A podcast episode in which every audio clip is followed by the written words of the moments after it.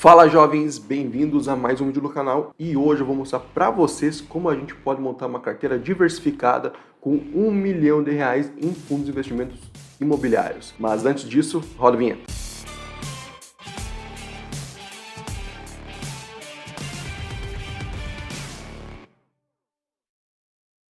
Mas antes de mostrar para vocês a carteira teórica que eu montei aqui. Vou deixar meu Instagram, arroba thiagobol, me sigam, lá eu tiro muitas dúvidas, vou responder perguntas e compartilho muito conhecimento com vocês. Eu selecionei alguns fundos, dois fundos de papéis que investem em títulos de dívida imobiliária, um fundo logístico, um fundo de shopping e um fundo híbrido, que investe em varejo de vestuário, varejo alimentício e educacional. Beleza? Então eu selecionei cinco fundos sendo dois de papéis, um mais high yield, que é aqueles que têm uma qualidade de crédito um pouco menor, mas tendem a pagar mais, e um high grade, que tem uma qualidade de crédito maior, mas paga um pouquinho menos. Então, até dentro dos fundos de papel, a gente está fazendo uma diversificação bem interessante. Vamos colocar na tela quais os ativos que eu escolhi. Eu escolhi o DEVA 11, que é um fundo de papel high yield, que ele paga muitos dividendos eu escolhi o KNCR11, que é um fundo de papel mais high grade, que paga também muitos dividendos, mas com uma qualidade de crédito muito maior.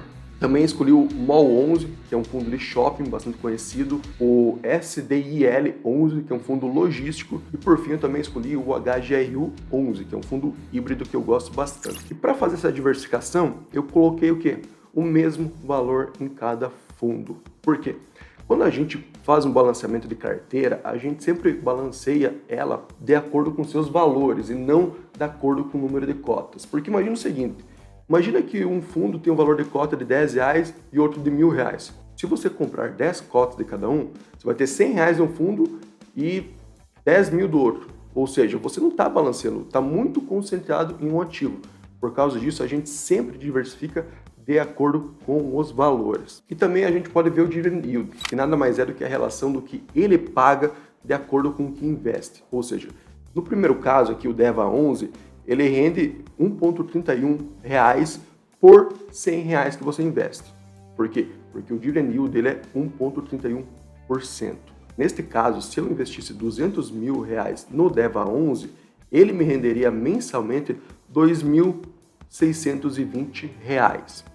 O mesmo passo a passo eu fiz para os outros fundos, como eu também vou pegar o exemplo do MOL 11, que é o fundo de shoppings.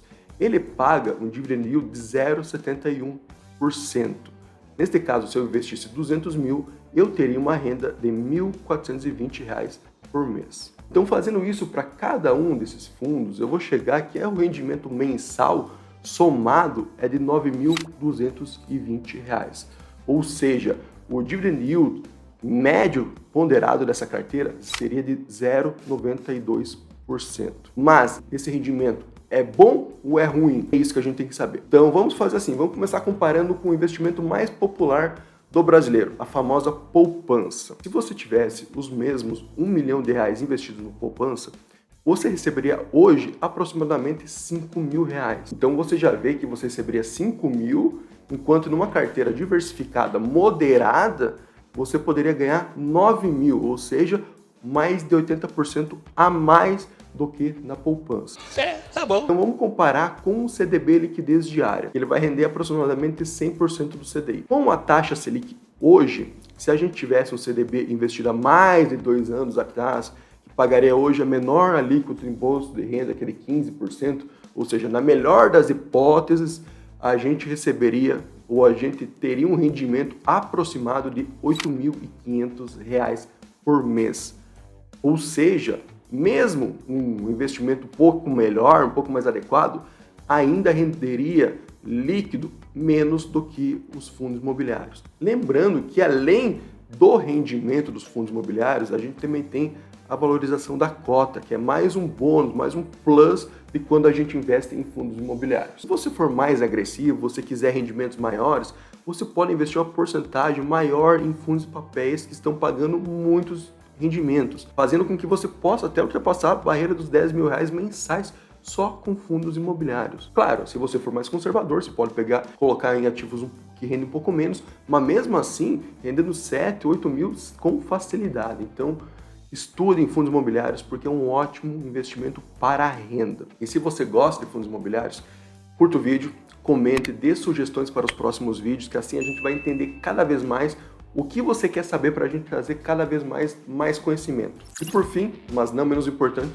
vou deixar avisado aqui para vocês, eu estou produzindo um curso de análise fundamentalista focado em ações. Para quem tem interesse, vai estar na descrição do vídeo o link para você se inscrever em primeira mão na nossa lista de espera, beleza? Te vejo lá. Então, esse foi o vídeo de hoje, te espero no próximo. Tchau!